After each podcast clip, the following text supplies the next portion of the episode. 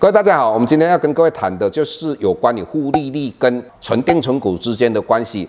那因为这一段时间，我们有时候看到媒体在讲到复利，事实上都没有把复利率的定义说得非常清楚，也让一般投资人有一些混淆。事实上，讲到复利率的形态有四种。那除了这之外的话，老师也偶然看到某些媒体在讲到说，如果复利率的时候，银行的利差会变成零，那当然引起很多纯定存股，尤其是金融股的人一片恐慌哈。那事实上，各位投资人想一下嘛，如果说你到复利率银行的利差会等于零的状况之下，就代表银行没有赚钱，银行没有赚钱，怎么样去养员工，或是他们有很多的管理费用，直接银行就关起来就好了。所以这个是一个不正确的观念哈。如果去了解一下，当我们看到台湾央行在上一次调降重贴现率，那之前银行的净利率，也就是存款利的利差的净利率大概有一趴左右。那它调降的重贴现率之后的话，说实在对。这个净利率影响不大呢，更何况银行本身也非常有能力调整放款结构啊。什么叫放款结构呢？银行对于大企业，包括红海或台塑、南亚、台积电，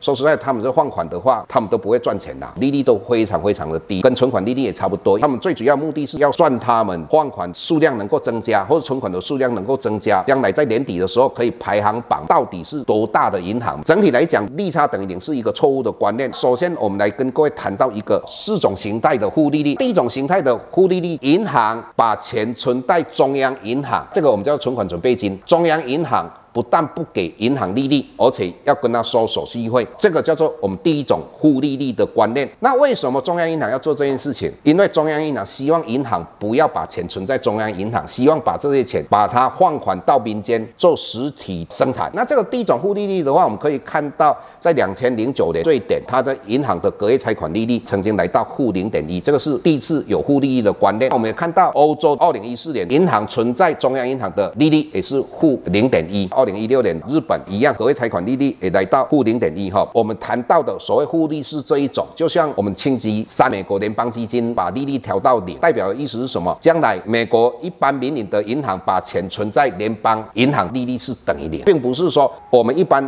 存户存到银行的利率是零。各位，这个要有一个正确的观念。第二个，关于负利率的形态是怎么样形成的？可以回顾两千零八年实施 QE，一直到现在无限量的 QE。这个实施无限量的 QE 就如同中。央银行请了直升机在天上撒钱，也就代表着整个市场的钱非常的多。当钱非常多的时候，我们的投资的金融工具有限，这个钱就会跑到股市或是债市，跑到债市就会形成债市里面短中长期利率变成负的，这个是负利率的一种。各位，如果你现在去看美国利率期货的话，在明年报价已经有负的哦，这个叫负利率。第二种，第三种就是实质利率为负的。什么叫实质利率呢？名目利率减掉通货膨胀率就是实质利率。一般在银行存的那个利率，我们叫做名目利率。举个例子，如果你现在到台银去存款一年期的定存，它的利率是两趴，这个两趴我们称为名目利率。简单的讲，如果你存一百。块一年之后，本利和就一百零二块。但是如果现在的通货膨胀是百分之五，你在存一百块的当时，你可以吃一碗牛肉面。但是一年之后，这一碗牛肉面已经变成一百零五块，你没有在现在吃那一碗牛肉面。到了一年之后，想要吃你那一百块，因为存在银行只有一百零二块，但是那一碗牛肉面你一百零五块，也就是说你实质的购买力已经降低了。这个叫做实质利率维护的。一般很多国家实质利利率维护的是非常平常的事情，为什么？这个也是央行希望逼出很多资金能够到股市里面，因为实质利率维护的最可怕的，我们现在市面上看到很多媒体在解释解释错误，他们都会讲说，我们现在所谓复利率是一般存户拿钱到银行去存款，银行不但不给你利息，而且他又要。跟你说保管费，那这个叫做名目利率维护的。如果这样的一个状况在全世界有没有这样的国家实施？在欧洲只有两个国家，丹麦呃跟挪威，不是丹麦全部的银行都实施，也不是挪威全部的银行实施，是丹麦有一家。挪威有一家，为什么？